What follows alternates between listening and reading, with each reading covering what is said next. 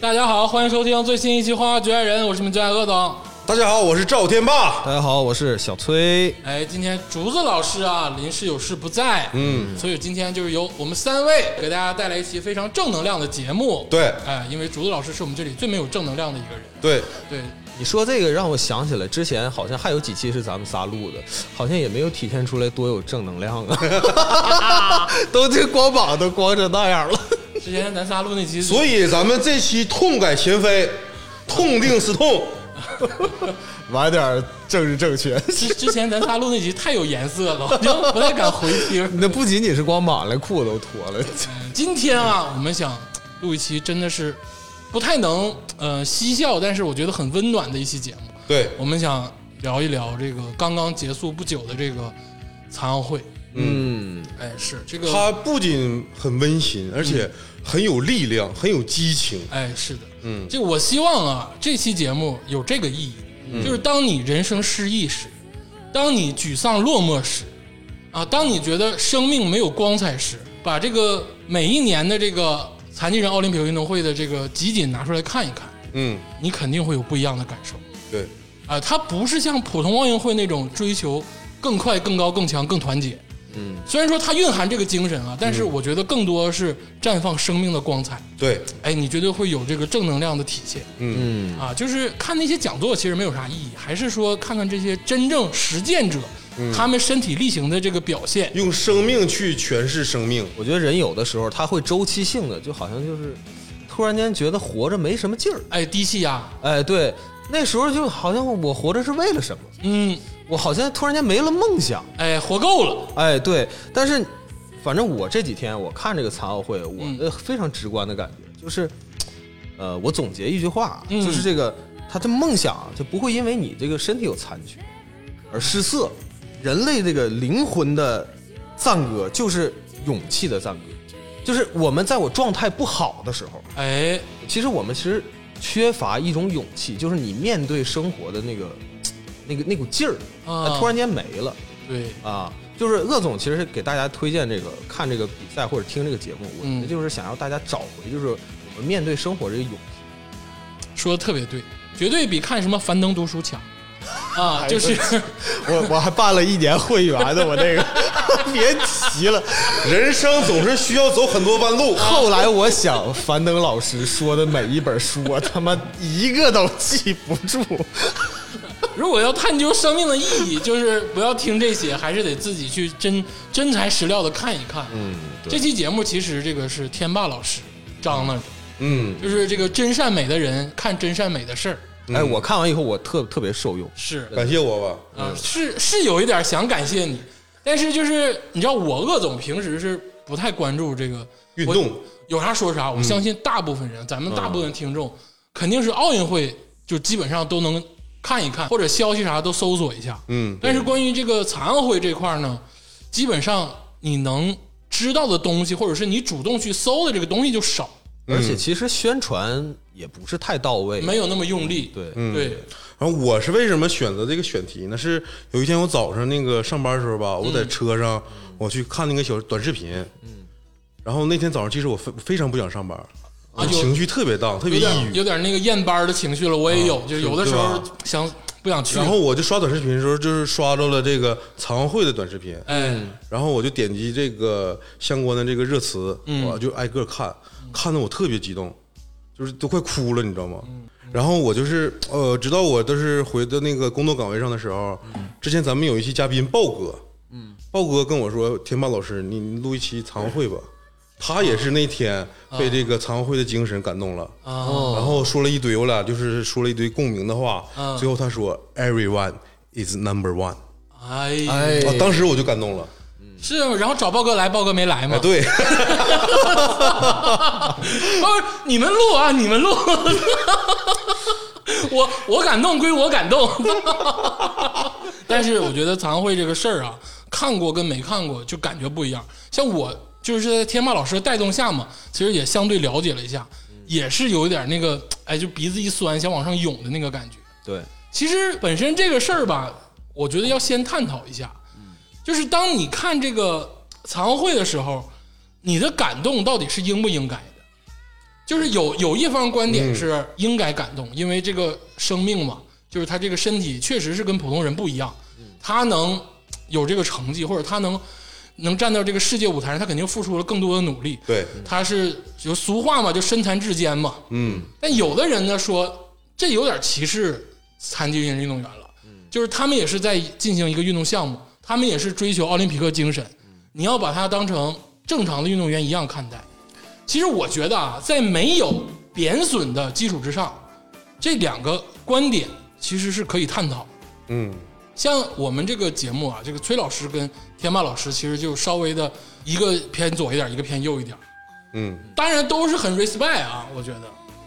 那肯定尊尊敬肯定是很非常尊敬的啊。但这个有的时候大家会容易把这个感动和这个同情心给搞混哎，啊。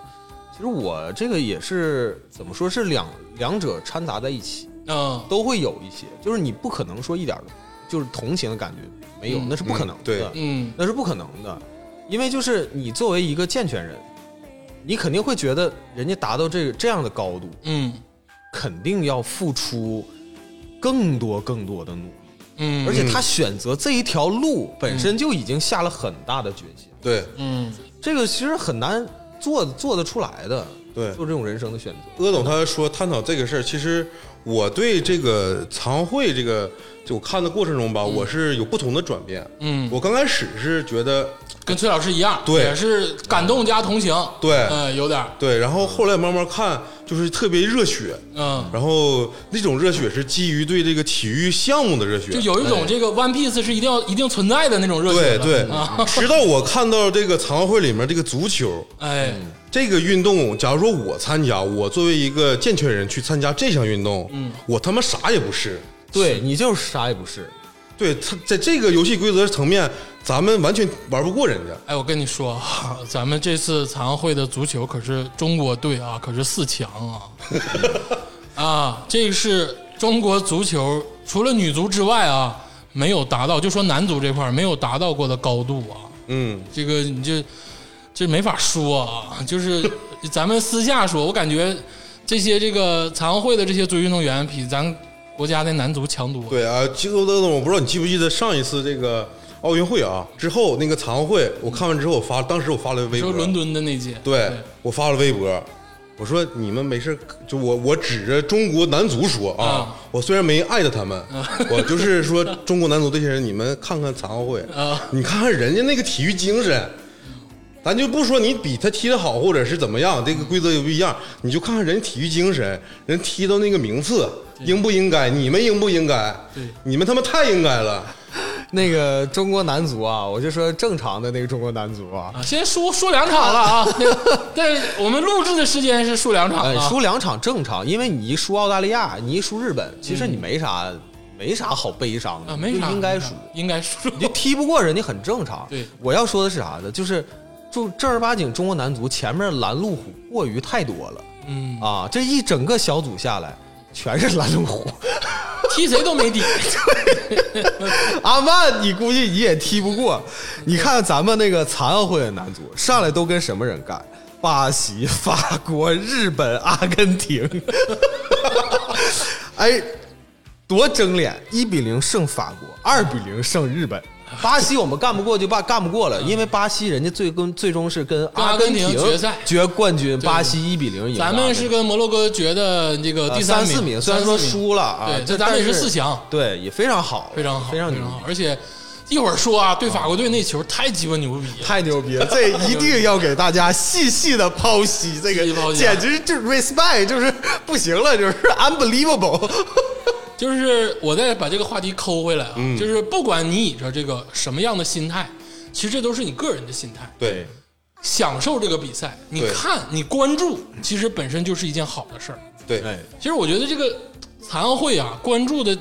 人太少了，嗯，或者这个市场太少。就是比如说像这些代言，我看咱们这个残奥会的这个田径选手穿的还是美津浓的衣服呢。哎，对我其实也有点奇怪，对呀、你这不扯淡呢吗？为什么？是因为这些厂家知道这个运动没有被大多数人关注，所以说他们不去投，因为这个市场是很现实的。但是所以说，如果被大家人关注了之后，这个什么李宁、安踏什么就得就去了，嗯，那钱就跟上了。要让他们有更好的生活，嗯对，要让这些运动员受到更多的这个注视跟瞩目。我估计这里头肯定估计还是有些个价价钱的问题，就是说可能美津浓确实是出资这个赞助啊的那费也用有比较多，也有可能，对也有可能啊。对，虽然说日本品牌，但这个嗯确实看着有点不太舒服。那也没有啥不太舒服。那你没办看法人家别的国家还穿咱安踏李宁呢，哎对但是我的意思就是要有更多的关注，比如说咱造几个残奥会的运动明星，不好吗？嗯，而且是咱们现在的奥运会的运动明星都帮着残奥会去，比如说咱们的这啊，个苏炳添，啊，苏炳添，人家说了，我心里的神是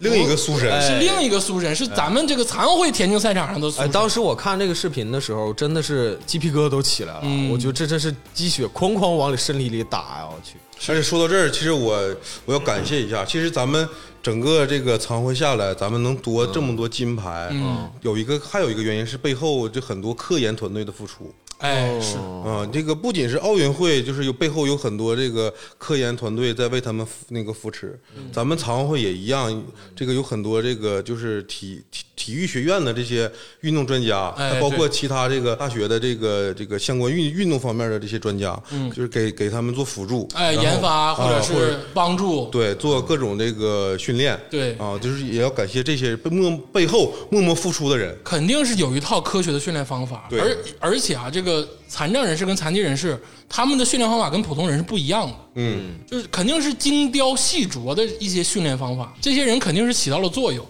而且是有一套这个积极正向的反馈的这个呃训练体系，嗯，才能让咱们取得这么好的成绩。先给大家汇报一下，因为这个在录制时间的时候，这个残奥会已经结束了，嗯汇报一下咱们这个成绩。就是我给大家说一下这个这届东京残奥会，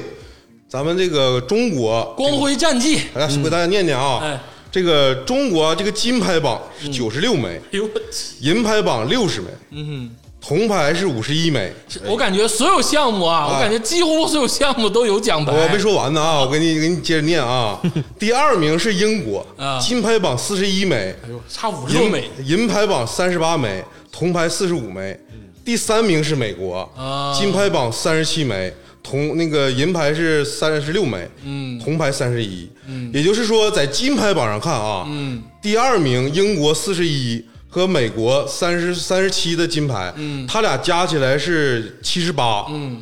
咱们这个总共是九十六啊，两第二加第三没赢过第一啊，嗯，而且这是已经是中国代表团哎连续五届残奥会获得金牌榜第一名了，哎呦，连续五届啊，二十年。而且很多啊，很多在奥运会的统治项目上，嗯比如说美国的篮球，嗯，我们中国都打破，嗯，就足球，就这些大项目上，咱们的这个残疾人运动员朋友们牛逼透了，嗯，管你是哪个谁哪个国的国球，就是秒你们。对，哎，咱们的女篮啊，可是以小组第一的身份战胜美国队啊，进入八强，那是美国队啊，确实是厉害，就给人太厉害了，干了。谁也不服。你说不服你再想想周琦，你还家鸡巴得点钱，又鸡巴新疆、澳大利亚的，爱鸡巴去哪儿去哪儿。但我就说这个事儿啊，都没有 没有谈的必要我跟你说，现在所有的媒体好像都忘了两年前的那个基地球了，好像都忘了他在场上那个漫不经心那个样儿了，然后还说什么啊，周琦没有签日本队，好样的，这个事儿黑不了，有啥黑不了的？他他妈的当时那个样儿你们都忘了吗？所有媒体们都忘了吗？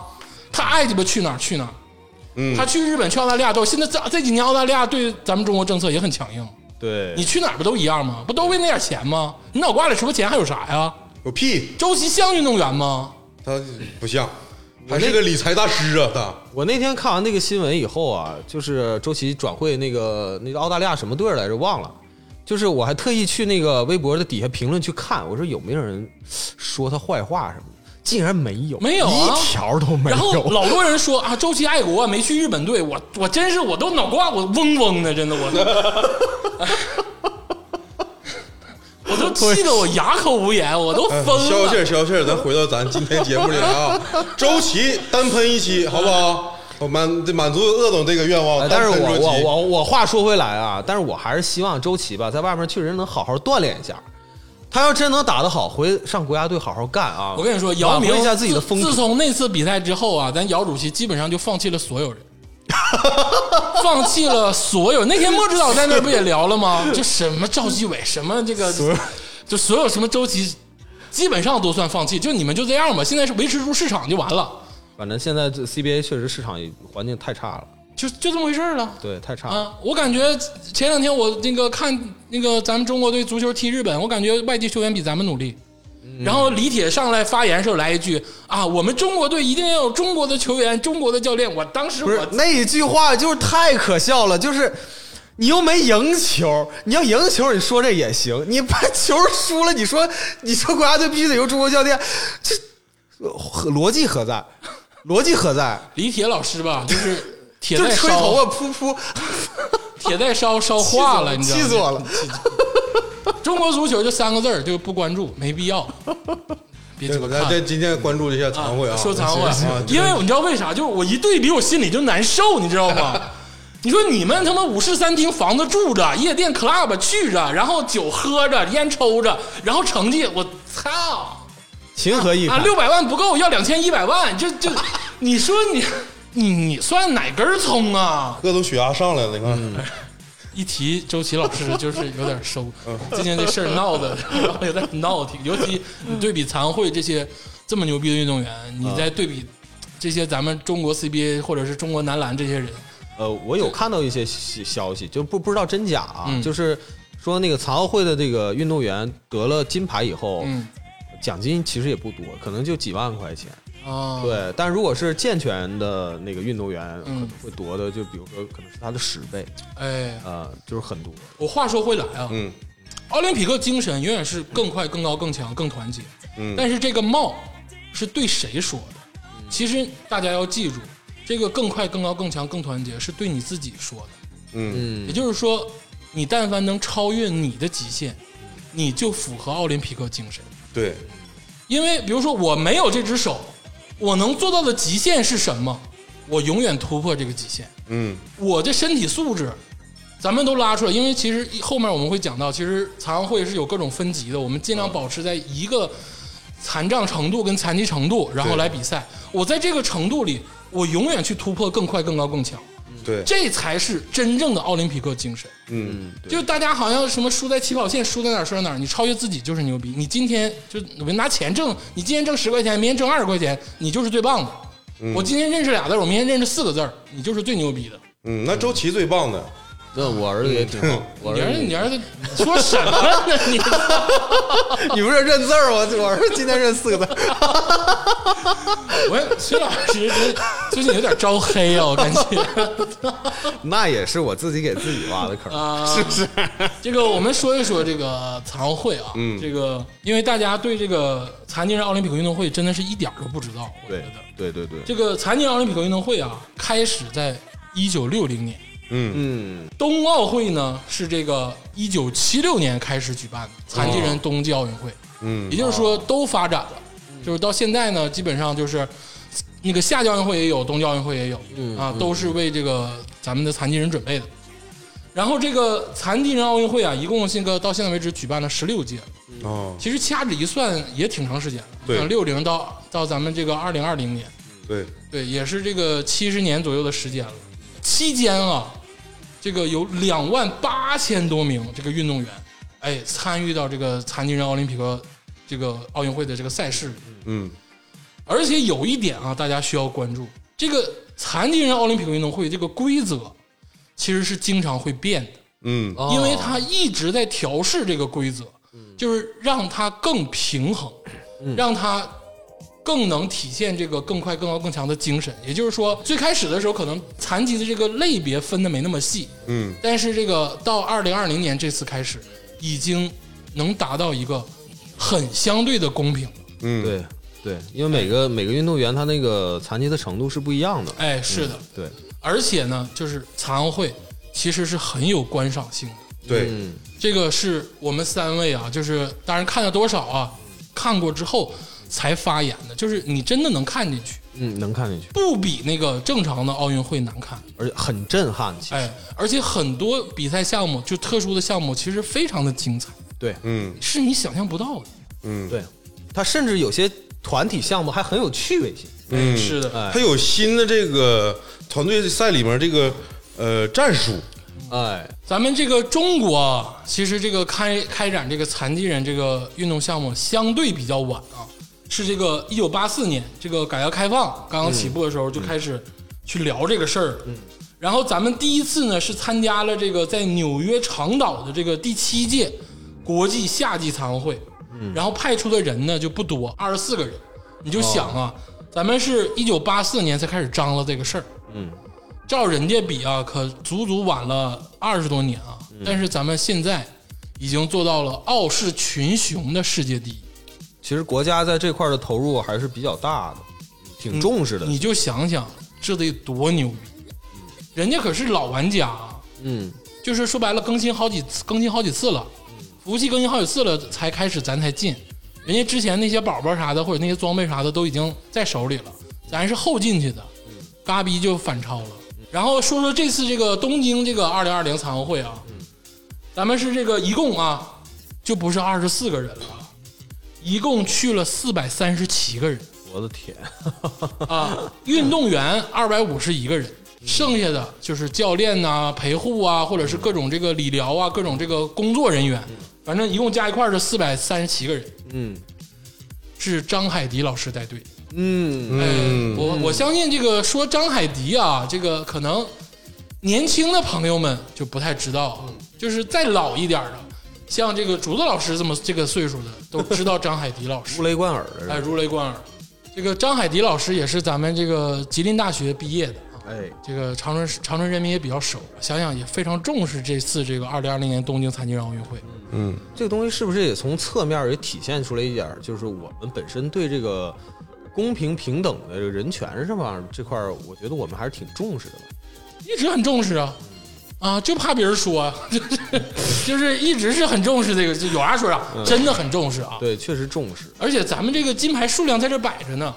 就是你、对啊你你这成绩在这摆着，你有啥可唠的呀？对不对？对对，你嗯这是国家对这个残奥会或者残疾人运动，它精力上、经济上的投入，嗯，你这个成绩就是已经说明了咱们远远超过第二和第三名，就是英国和美国。哎，是，嗯嗯嗯。而且我觉得啊，因为很多时候经常会有人说嘛，说啊，田赛跟竞赛里有人种优势，嗯，啊，有这个你知道，就是啊，有些某个这嗯，个对，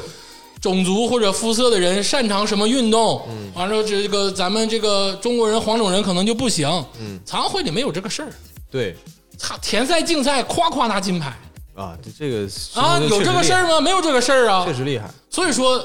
其实我感觉就没有这个事儿， 就是可能拿到奥运会里，就我不知道啊，这可能有科学论断，但但至少在残奥会里就没有这个事儿啊。对，其实鄂总他说这个事儿，我想起来了，就是这个奥运会啊，嗯之前有经济学家他做过对比，哎，就是这个国家一旦说你经济水平提高，嗯，你对体育事业的投入的这个金钱也会更多，嗯，所以奥运会它会是相当于每四年对一个国家的经济水平，嗯，它有一个相当性的一个。就是一个测评，相当于你经济水平高，你奥运这个金牌数它就多，嗯，就是反映出你国家对这个体育事业的那个项目的投入，而且一直就刚才你正式回答，你刚才说这个一个很敏感的问题，就是所谓的这个引号的这个人权的问题啊。我们这个成绩其实最能说明问题。你们批批评我们这个，批评我们那个，我们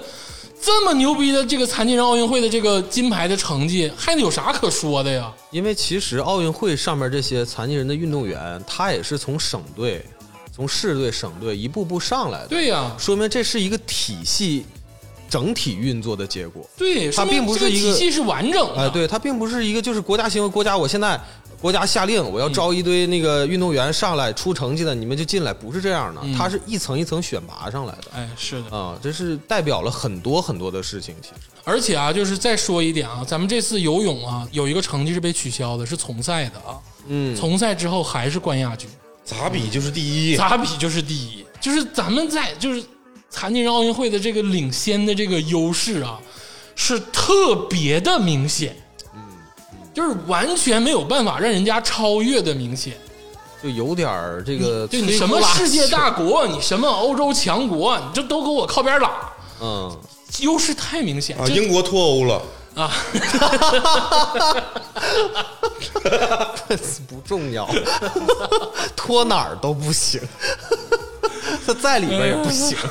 就是这个他，你就是咱们咱们国家对于这个奥运会经济投入，嗯第一说明咱们国家就比那些国家发达国家投入的多，就虽然说啊，这个当然不好的也要指出来。虽然说我们这个城市规划或者是在很多生活层面上，对于残疾人的帮助可能还需要再完善、再改嗯，善。对对对对对，啊因为这个我也不是说找借口，因为咱们国家太大了。嗯，你要说我这个国家就就芬兰那么大，就就就瑞士那么大，那就就整整两年就整完了，嗯对就这几条道儿。对，但是咱们国家太大了，但是这肯定是要改善的啊，就确实是需有有一些小问题。嗯需要有长足的进步。哎，是的，而且咱们对于很多设施设备的完善都是需要调整的。但是我就说这个成绩，或者说残奥会这个事儿啊，咱们是这个一骑绝尘，嗯，一骑绝尘，一骑绝尘。一骑绝尘啊，嗯啊这个字念骑啊，你说一骑绝你尘，就是管这个大石烂儿叫大栅栏的人，你说因为我高考的时候 啊，哎这个一骑绝尘他必须得发迹，但我现在听说现在高考好像变成一骑绝尘了，无所谓啦，反正就是啊特别的牛逼啊。对，这个就不说了啊，因为这个成绩真的是让我喜笑颜开啊摆这儿了。啊，就摆这儿了，啊嘎逼就扔这儿了。板上钉钉，世界第一。啊其实这个残奥会我们有这么好的成绩吧，国家层面上应该有一另一方面的思考，嗯就是我们通过这个增加了对这些群体的关注，然后我们也相应的后期在这个方面有更多的投入，我觉得这是一个闭环，是的，是不是？这个大面上介绍完了啊，咱们说说具体的。哎，哎，就是大家其实也都看了这个残奥会的这些项目了。嗯，当然，咱九十多块金牌啊，加一块儿就一百多枚奖牌。嗯你要说所有项目都聊了吧，这事儿不现实，有点难。有点难啊，嗯因为出色的这个英雄儿女太多了。对，咱们就是挑一点儿，就是自己看过，觉得自己很喜欢，不是说别的不精彩啊，对就是自己很喜欢，就那个刹那你正好记住了的那对个对对项目啊对对对，咱就说说这些项目嗯，我先说吧。啊。好，这个你我先这个我太感动了，我先你说别乒哭啊 好的，别哭好的，哭哭不了不了。我先说乒乓球，乒乓球是咱们中国的国球，哎，而且在这个残奥会里面吧，咱们依然是霸主地位。嗯，咱们中国国乒总共拿下了十六枚金牌，哎呦是包揽吧？那倒没有，没有总没有共不三十一枚哦，啊，因为他这个这个问题级别特别多嘛，对，级别特别多，嗯所以所以咱们拿到十六，基本上是、这个成绩已经是咱们在残奥会上有史以来最好成绩。嗯嗯嗯啊，因为那个前两天那个刘国梁，嗯，那个刘总也说了，说乒乓球是世界的，嗯，就是说白了，咱们现在的乒乓球的这个战略啊，就不是说要一家独大，嗯，要培养对手，对，要不然这运动就完了，嗯，就是我得立点强敌，嗯就不能说我们一直自己玩儿，就是哪怕说我们可能把所有的力量去培训敌人。啊，然后咱们再挑战，要不然这个这个项目就没法玩了。对， 对啊，是这个意思啊。对对。但基本上咱们参加的项目基本上都是拿了奖牌，哎然后这个银牌是三枚，铜牌一枚，嗯啊，然后我刚才说金牌十六枚嘛，嗯，这个说到乒乓球啊，这个在天霸老师这个感动之前，我先说一下啊，这个这里就能要重点讲解到这个残奥会到底是一个什么规则了。嗯，这个残奥会啊，大家会注意，比如说他们这个转播比赛的时候会说，哎，这是什么男子哎乒乓球，然后比如说后面是一个 C 一啊 C 五或者是什么这个 C 六 C 十这些数字，嗯，其实它是分这个不同的这个残疾的程度的。对对对，哎，还有个比如分级嗯哎，对，比如说 C 一级到 C 五级，它就是这个轮椅，运动员，哎，轮椅呢就是坐在轮椅上打乒乓球，嗯很有观赏性嗯，啊，因为这个臂展呢，包括你的思路都要有调整对，啊。比如说这个 C 六到 C 十是这个站立运动员，嗯但虽说站立，他可能比如说是我的胳膊没有了嗯啊，或者是这个啊，像两只手都没有了，其实都有。对哎，对这对，咱一会儿具体说。然后比如说这个 C 十一，他是这个智力残障的运动员。嗯，哎，所以说他这个金牌他也比较多，他一共产生了很多金牌。嗯，他因为他的级别不一样，是这个同级别跟同级别的人争夺金牌，嗯对争夺冠亚季军。嗯，对，哎，是这样的。而且啊，这个数字是这样，这个数字越小，嗯，说明它这个残疾的程度越大。比如说 C 一到 C 五，它是轮椅嘛，那可能 C 一它是就可能是双腿截肢，嗯，就是基本上都没有了，就程度数字越小，程度越大，嗯，哎，就是大概是这个级别的这个理解。咱们大概记住，比如说 C 到 C 五就是这个轮椅，这个 C 六到 C 十就是站立，C 十一就是这个智力残障，嗯，哎，就是分这几个级别，就是现在那个，我之前也很困惑，嗯，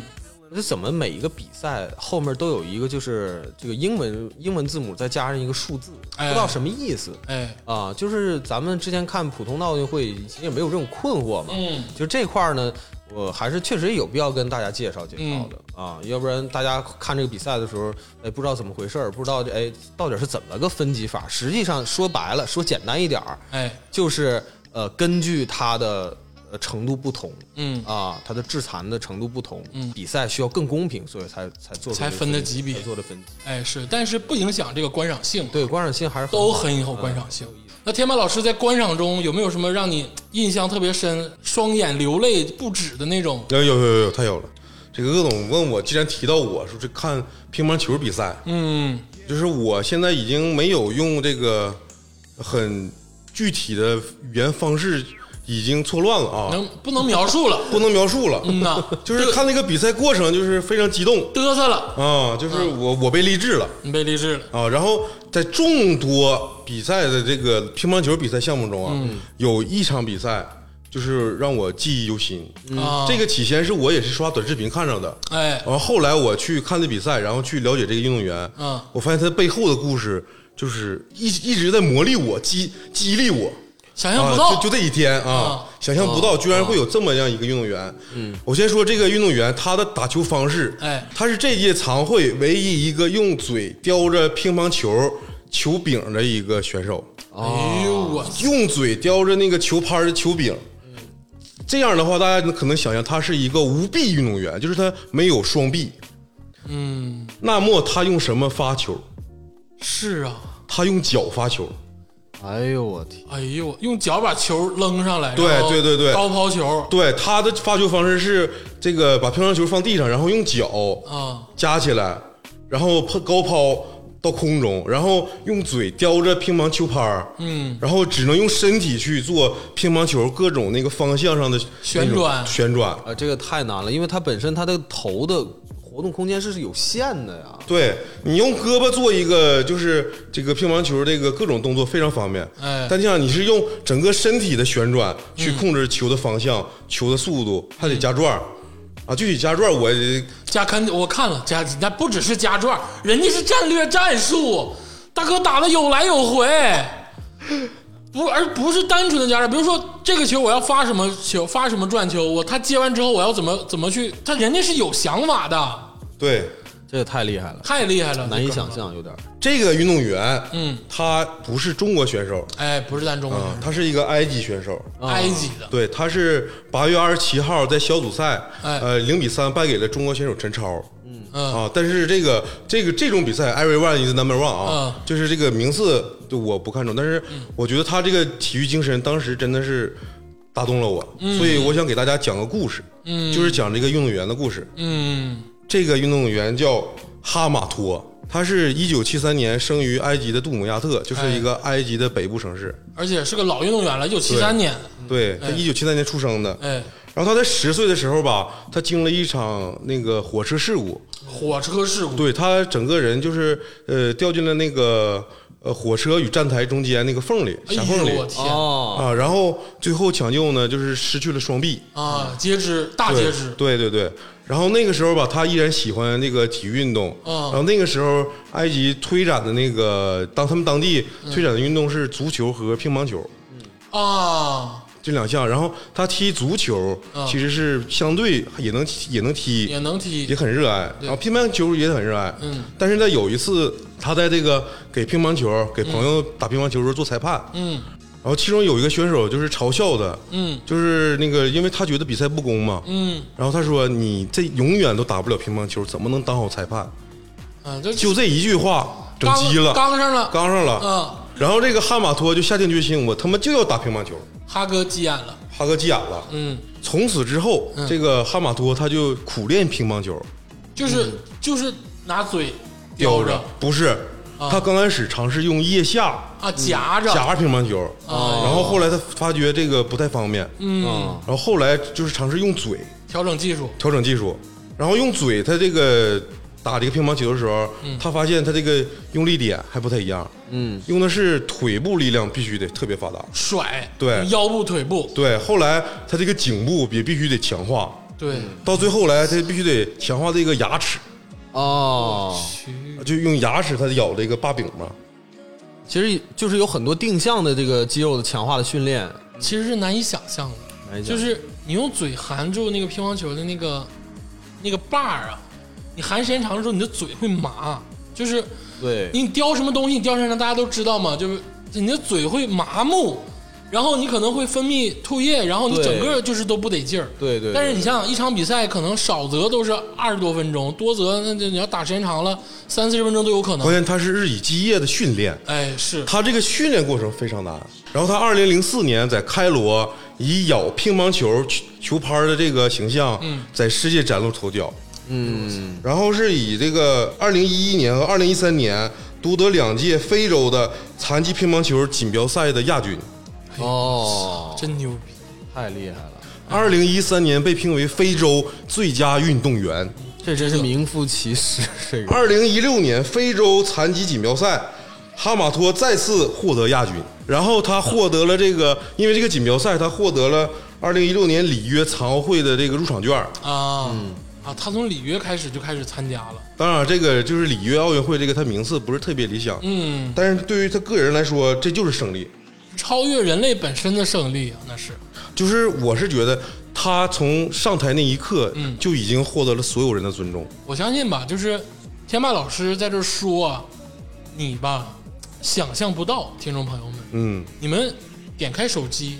去搜一搜这个哈马托这个人，嗯，去搜一搜，你不用说看完完整的比赛啊，你看一看他打乒乓球的样子，你就会大受震撼，对，你就相当受震会撼你就会觉得你啥也不是，嗯，你讨论无论讨论人类呀、生命啊、运动意志啊，我觉得看他的比赛就是备受鼓舞。嗯，而而且后来这个哈马托他还来中国了哎、啊，当时是这个中国也邀请，其实，当时是这个马龙和王浩给他当陪练哎，啊，就是切磋一下。嗯，然后马龙说非常了不起，他绝对了不起。嗯我在看这个乒乓球比赛的时候，我有一我有我我我观察这个角度可能跟你们不太一样啊，嗯我一直在看这些运动员的表情，嗯我发现嘖这些运动员他们在就是竞赛的时候，嗯，他们表情跟嘖普通运动员有点不太一样，嗯，更加的沉着冷静。哎，就是他是属于那种非常的淡定的那种，心里有嗯谱哎，对，非常的淡定，嗯，平静如水的感觉哎，是啊、的，他不像是哎我们平时看正常的这个奥运会，嗯然后啊激情澎湃，感觉恨不得就跳起 来，对是吧？赢一个球啊，就那样。但是他当然他们也也赢球也也也很高兴嘛，嗯也会那个啥。但是你没发现呃，残疾人就运动员他们特别克制，嗯他很克制，因为本身就是他可能活动也会稍微有点受限，嗯，啊，但他给你的感觉真的就是很沉着嗯，对，啊你，看的可能是 C 一到 C 五级别的，我看你看的就不太一样。你 我看的啊，我我其实乒乓球看的挺全的，嗯，我跟你的想法完全成反方向。我感觉这帮人激情无限。 你看马龙他们有的时候赢一分，可能就沉着冷静了，就想一想后面怎么打。嗯我看那几个大哥，我看的是男单的 C 一到 C 五级别的咱们的这个夺冠啊，是这个冯盘峰，嗯哎，这个三比二战胜了德国队。冯盘峰就是基本上啊，打完一个球喊的声音特别的震撼，就啊，我那个声你就这是更释放了。啊，充满了这个雄性荷尔蒙的那个感那觉。我这是比赛日的问题，对我这你是个比赛日的问 题。我看是后面四个比 赛日然后我看还有一个就是这个英国跟中国不是决赛嗯啊，是有一场比赛中，这个咱们的这个廖克利嗯哦啊，是在这个二零比二大比分落后的时候追了追上来了，追到二比二。然后最后的时候，英国那个运动员一分险胜，啊，就是赢了咱们了啊，一分险胜赢了咱们。然后那个哥们儿赢完之后，转身大跑，把那个就是你知道围着那个乒乓球的那个广告牌儿，全踢碎了。 啊， 就就感觉哦不行了，你知道吗？ 不行了， 张 继科，继他张继哥，张继 哥，他比张杰哥还狠， 张继科就踢碎一个，他 咣咣好几脚踢那广告牌儿，你知不知道？ 那哥们儿一看就是压力太大了，因为他当时大比分二比零领先，然后让让咱们的运动员追到二比二平，然后最后那个决胜局的时候就是赢了一分儿。哎，那哥们儿的心理承受压力得多大呀？对，而且这里面还有一些巾帼英雄啊比，如说刘静啊，二比一拿下韩国队，对，哎，这是是 C 一到 C 五的，他是轮椅的啊，还有这个王瑞，哎，王瑞她这个女选手，她是从废墟站到了领奖台，废墟站上领奖台，对，哎，她是零八年那个汶川地震的时候，她失去了右腿，哎呦，相当于人生进入了一个低谷。那低谷，死里逃生啊，对，然后最后她选择了乒乓球，嗯，然后她是失去了一一只那个一只腿嘛，她截上了一个义肢，哎然后通过乒乓球训练，哎，达到了一个这个人生新的一个巅峰。嗯，然后她在那个女团那个就是女团比赛中，嗯获得了金牌，嗯哎，女子团体，女子团体那块哎儿。哎，然后，但是我我看她那比赛的时候是，她那个意志就是明显感觉不比健全人差。就是人带一只这个事儿吧，嗯就是放到好多年前，呃，可能也不那么是不是那么那个一只也不是太美国，哎，但现在其实后后期越来越有设计感哎，你看那嗯个这次那个东京残奥会开幕式，有一个女孩是日本的，他们那个拿着一只拉的小提琴，我拉的哦也巨牛逼，啊、其实我真的是觉得这个整整个的这个残奥会就有种这种赛博朋克的感觉，啊，是有一点儿啊，是因有为一点儿，我我本身那个特别喜欢赛博朋克这个文化嗯，啊、包括你说特斯拉也好，还是那个 你怎么是吧？拐着拐着啊就马斯克嘛，就是喜欢那个嗯赛博朋克的文化，包括我自己的头像啊，嗯也是那个赛博朋克风风格的，我自己 P 的那么个 玩意儿，是是是，就是哦，你是赛博朋克风，啊没没看出来，才知道吗？ 然后其实就是，其实带一只的人，嗯，要比健全人更牛逼啊，在某种程度上，就是命运给了你不同的道路，但是你依然走完了这条道路，就是感觉特别伟大。嗯，哎，尤其是乒乓球这块儿，其实很多人都很伟大，包括还有一个，他不只是这个残奥会的参赛运动员，他也是正常奥运会的参赛运动嗯有员。两个，一个是澳大利亚，哎还有一个芬兰，有两个女选手，哎，她们同时也参加了这个奥运会，奥运会，对，哦虽然说成绩在奥运会上不理想，但是他是能代表这个国家去参加健全人的一个运动会的一个残疾人士。他已经在世界上就是已经那是佼佼者，就完全的是一种超越啊，这都是很伟大的人。对，而且回顾整个这个这次这个乒乓球运动啊，当然咱们国家肯定还是遥遥领先啊，这不用说。嗯但是确实有几个出彩运动员，就像包括天霸老师说的这个哈马托，嗯，他给人的震撼太大了。对，完全，我你现在让我去想这个事儿啊，就是你让我去，比如说我现在有两个胳膊，有两条腿呢，你让我叼着乒乓球拍儿去打乒乓球，这个事儿是我无法想象的。对呀、这个过程中，你像这，她还尝试最开始用嘎吱窝去夹乒乓球，那个难度，你想想，而且人家是拿嘴叼乒乓球能打过咱们的人，还用能脚能发球，能打死咱们的人，嗯。那太震撼了。所以我在这，其实我讲这个哈马托这段吧，我没有用特别这个激昂的词语，因为我无法描述那种那种感官。嗯我建议就是听众朋友们，你先去看看他的这个视频集锦，嗯，看完之后你再选择一下人生新的目标。哎，是，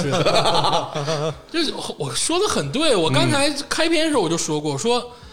当你人生落寞时，当你就天马老师不也是吗？就不想上班了，觉得人生毫无意义了。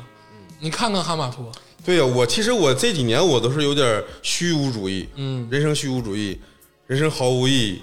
直到这段时间看那个残奥会，感觉找到新的目标，我要活下去，我要精彩的活下 去。太好了，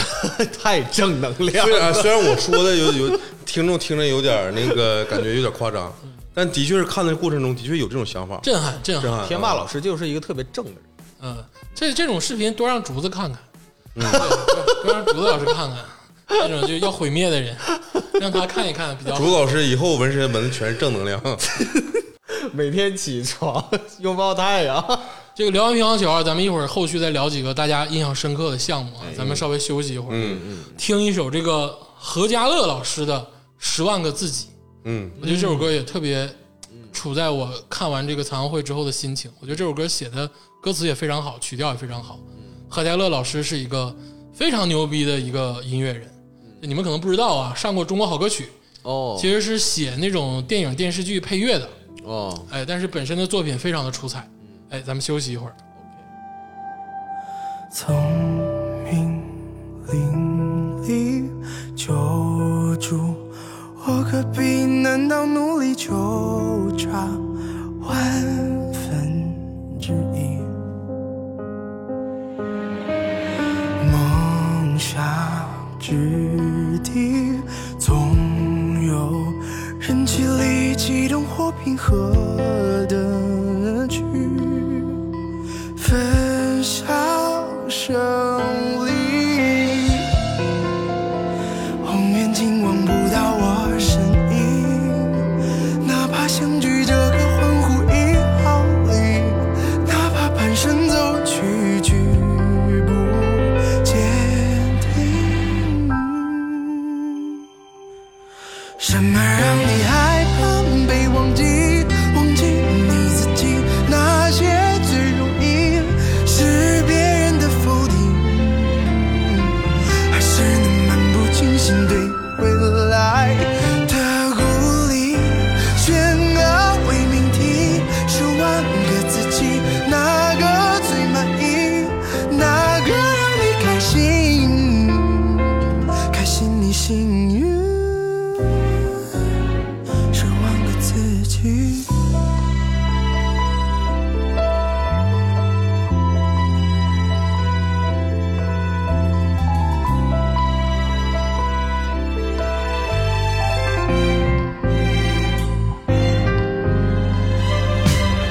梦想之地，总有人激励、激动或平和的去分享胜利。望远镜望不到我身影。哪怕相聚这个欢呼一毫厘，哪怕蹒跚走去举步坚定。什么让你害怕被忘记？忘记你自己，那些最容易是别人的否定，还是那漫不经心对未来的鼓励？悬崖未命题，十万个自己，哪个最满意？哪个让你开心？开心你幸运，十万个自己。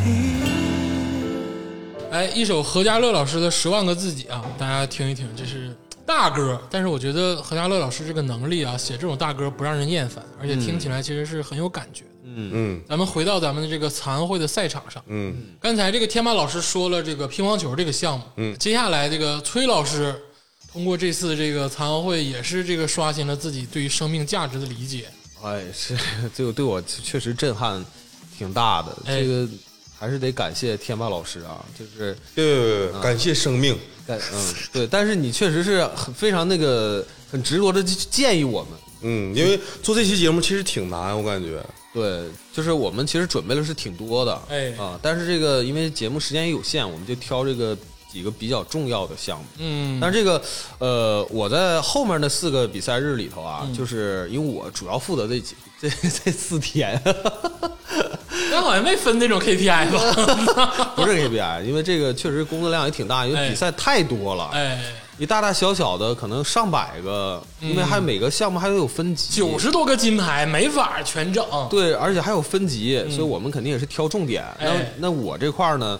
有一个项目哎真的是让我啊耳目一新，哎，耳目一新，而且它也不能说是有趣味性，就是嗯完全颠覆了我对这个田径比赛的 认识。哦，你要讲田径比赛了，哎，对我讲一个田径的比嗯那赛，哎那我得插一嘴了啊，啊！热懂小百科，小百科上线啊，嗯就关于这个田径比赛啊，对于这咱们这个残疾人运动员啊，啊其实这个分级就更细了，因为大家知道田径比赛项目非常的多，对，包括在奥运会、普通奥运会里头，它也是一个金牌的这个大项目，哎整个田径里对对对对。咱们看这个残奥会的时候，经常会看到很多哎你完全摸不着头脑的这些数字加上英文字母的这个标牌，嗯，这个咱们大概理解一下，我就不给你们讲那么细了嗯啊，因为你们也不太懂，嗯因为讲细了这个事儿就没意思。对，哎，田径比赛里经常会以两个英文字母作为开头，嗯，一个是 F，一个是 T。哎，哎，你经常会看到什么 F 十二，什么什么 T 什么十二，什么你完全不知道什么意思，啊，什么 F 十二级别什么意思啊？这个 F 就是这个 field，嗯，哎，就是田赛，嗯，哎，对，哎，田赛是啥意思呢？就是在这个大操场中间绿草坪那块玩的，哎，啊对，啊，叫田哎赛。圈儿里头， 圈儿里头，嗯比如说标枪啊、铅球啊、什么这些东西啊，跳远这儿哎，都是在这个田赛。嗯这个竞赛，哎，就是这个 T 嗯啊，track 啊，就是这个竞赛。哎嗯说白了就是什么四百米、二百米、一百米、一千五百米什么这些跑步的啊，包括你说这个接力什么的，都叫竞赛。嗯对，属于竞赛，哎，所以说你看到 F 了，哎，它就是田赛；你看到 T 了，嗯它就是竞赛。对对对对对，那咱们接着说啊，比如说你看到了一个 T 叉叉，一个是十位数，一个是个位数，嗯哎，这个十位数基本上就是这个一到六，但咱嗯们只说一到四、啊，五六其实跟四是一个类别，哦只是它现在东京残奥会又细分了，你大概知道就行。这个十位数上基本上就是一到四，嗯这个一表示它有视力的障碍，啊，哦对哎，视力的障碍。这个二表示它有智力的障碍，啊，嗯哎，这个三表示他有这个脑瘫或者是脑麻痹嗯这种这个，它不叫智力，它是影响了你这个身体协调性的这种哎，障碍。对对对，嗯，啊，这个脑瘫跟这个智力障碍是两回事儿啊。嗯对所以说二跟三是不一样的。对，四代表就是截肢或者是这个身材矮小，也就是所谓的这个，就我不知道这个词儿是不是尊不尊敬啊，就是所谓那个侏儒那个病那侏儒种症侏儒症那种的，就是基本上就是这个一二三四，在这个十位数上。那比如说你看到这个 F 十二，它是什么意思呢？这个个位数基本上表示它的级别大小，哎哦，就比如说 F 十一就是全盲，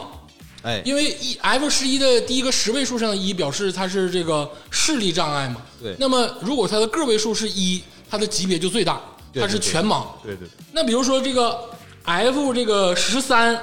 它就是最低视力障碍，它可能近视三千度啊，嗯这种就是说能看得清就很模糊的这种。对对对，哎，它是按照这个级别越小，它就是越残障的程度越大。对嗯哎，你大概就能分清了。那比如说我考你一个，比如说 F 二三，那说白了就是它是这个田赛里头的，因为它是 F，它二它就是智力障碍，嗯，它三它说明它这个级别它是稍微轻一点的，嗯，哎，所以叫 F 二三，嗯哎，大概能分清这个东西之后，你再看，你心里大概就是有一个谱了，嗯你就大概知道它是哪里有这个残疾，嗯，然后根据这个级别，它有不同的这个比赛项目，哎，对对对嗯讲的很透彻，对，我们就知道它是大概是什么级别的，哎，是的，啊对对因为它这个奖牌是比正常奥运会多的，因为它级别不同，嗯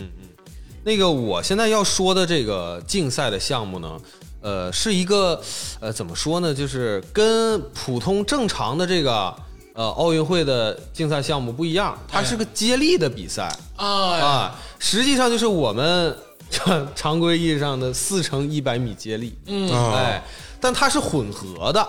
什么叫混合呢？这个混合呢是两个层面上的混合，它哎一方面是男女混合，哎，一方面是项目混合。级别的混合，呃，它这个呃，它这个级别体现的还不是那么非常明显，因为它这个是把四种不同运动状态和残障状态的运动员捏合在一起。一二三四都有，那其中有一个呢是，呃，盲人，假设说啊，第一棒哎他是盲人，哎啊，就是女子盲人的运动员，她需要有一个领跑的那个。哎假设她是第一棒，哎啊，那她第二棒呢就得是女子一百米的哎，啊，然后第三棒是一个男子一百米的，嗯，然后第四棒呢，呃，它是一个就是骑着那个三轮儿的轮椅的那种，嗯啊，轮椅车那对种，，但这个顺序实际上是你是可以打乱的。哎，它最有意思的点也其实也是在这儿，嗯你看这个比赛呢是，呃，决赛呢只有四支队伍同时参加，啊嗯它不会像那个正常的奥运会，就是会有八个道啊、啊它只能容纳四个国家的队伍同时参加，啊然后你的顺序是可以打乱的，啊就会出现那种，就是我是骑着轮椅，但你是正常跑哎啊，或者是你是盲人，然后你有一个领跑，哎，它可能会产生这种不同的运动状态的人同一起在接第二棒嗯啊，特所以说特别的有意思。嗯那那个中国队呢，呃，就这场比赛呢，就是中国队呢，呃，呃正常是亚军，正常是亚军，对但后来是因为这个接交接棒的问说题交接棒有问题哎对嗯、然后这个 亚军被取消了对，但这也不重要啊，就是。呃，虽然说对咱们运动员来说的话，有点伤，有点伤嗯啊，但是我们肯定是已经看见了他们这个在比赛中这个表现啊，非常非常牛逼。而且我能理解崔老师喜欢看这个项目，因为这个项目它好就好在它不同这个残障残疾的这个级别，对它搭配它不一样。对对你对你能看到，比如说一个这个 T 二或者 T 三的跟一个 T 四的人在一个这个轨道上这个跑，对，嗯比如说他这边轮椅，我这边可能是我是智力障碍，对嗯但是我们两个人都是第四棒，对啊，但是他们好像都选择把这个轮椅这个放到这个第四棒，啊就你发现它有一个战术规则啊但是它这个轮椅上男女都不一定，我看那个咱们国家那个就是个男嗯的，然后那个有一个国家就是个女的，啊，对，所以说它它是男女混，加上这个残疾的级别混，嗯，它是不同的来回的嗯混，它这个混就非常的有意思。嗯你的战术搭配是千奇百怪的，嗯就是他最后一棒这个轮椅啊，嗯，我肉眼看速度其实特别的快哎呦我那摇的，我天哪！啊，对，我看那个国外那大那女的那大大那胳肌膊肉是吧？老粗了，哐哐哐在那摇，而且其实他那个他那个控制方向啊，不是那么好控制的。嗯你看他没有舵的，嗯，因为那个轮椅它是三轮轮椅嘛，它那个单轮是在前面儿。对，你想他怎么去控制这个方向？他需要控制他左右手在这个使劲儿的时候，这个力度大小，哎转多少圈儿。而且她这个高速行驶的时候，她对于风的这个感知非常的敏感，整不好的一吹就倒，其实它的风阻是要比正常人在跑一百米的时候要小的，而且它摩擦力更小。嗯你想，实际上它虽然说靠靠的是器械啊，嗯，但是真的是达到了更快的速度，我、哎我是这种感觉。所以这个比赛特别刺激，哎而且你想，它交接棒的时候，轮椅在拿上一个人的棒的时候，它是一高一低这么接棒，其实这接棒是有难度的，哎它是特别不好接。是我估计就是中国队可能就是在这个交接棒的时候可能会出一点问题，好像就是在第三棒的时候出的问题。不重要，不重要对，了，那都不重要。因为啊，咱们这个四乘一百米男女混级别混的这个项目啊，咱们在小组赛里，小组赛成绩是认可的，啊咱们就破了世界纪录。对嗯对，但这个世界纪录在那个呃决赛的时嗯候又让那个其他国家又破一遍。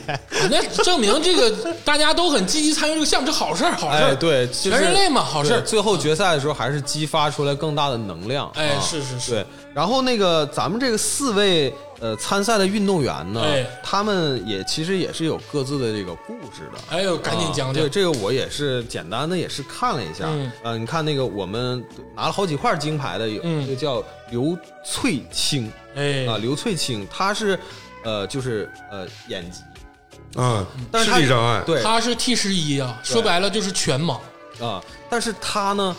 不是从小就这样的，哎她是十岁的时候嗯才得的眼疾。啊，啊，然后后来是在盲人学校呃哎接触了这个田径，哎啊，被老师就是呃一点点的推荐上去，哎啊，然后就是跟他的这个呃正常人的搭档嗯，啊，而且这个刘老师啊，在这个四百米当中啊，以五十六秒二五的成绩啊，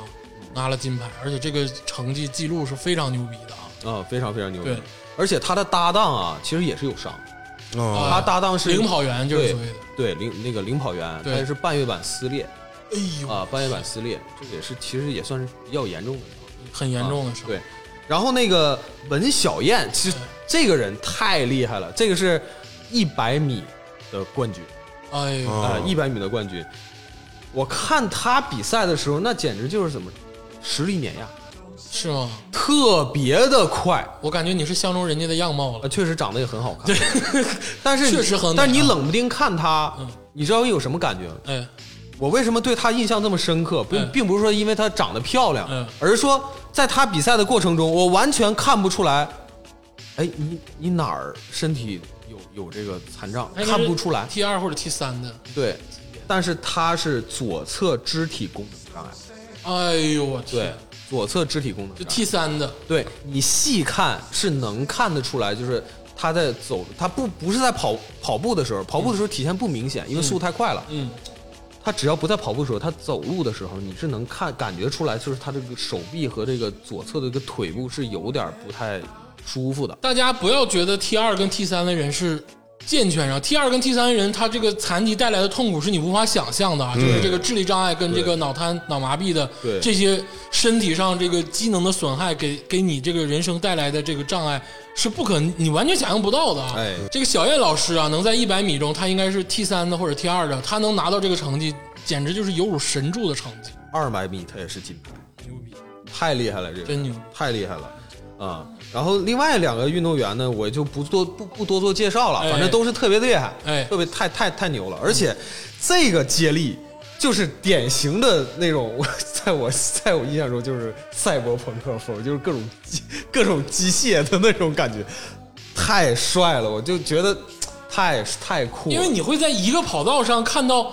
不各种不同样貌的那个有有轮椅的，有有有领跑员的，然后还有对正常这个 T 二 T 三的这些对级别的运动员对，他们在一个田径赛场上一个跑道上来回的跑，就是特别燃，哎，特别的燃。特别燃，到最后那个轮椅冲到线上那一瞬间，你就觉得我操，这是全人类的胜利。对，对，就是这个，但是真的是唯一的遗憾的一嗯点，就是这个东京奥运会吧，没有办法进观众啊。哎，这这个是这个比赛，如果现场有观众，嗯我觉得那个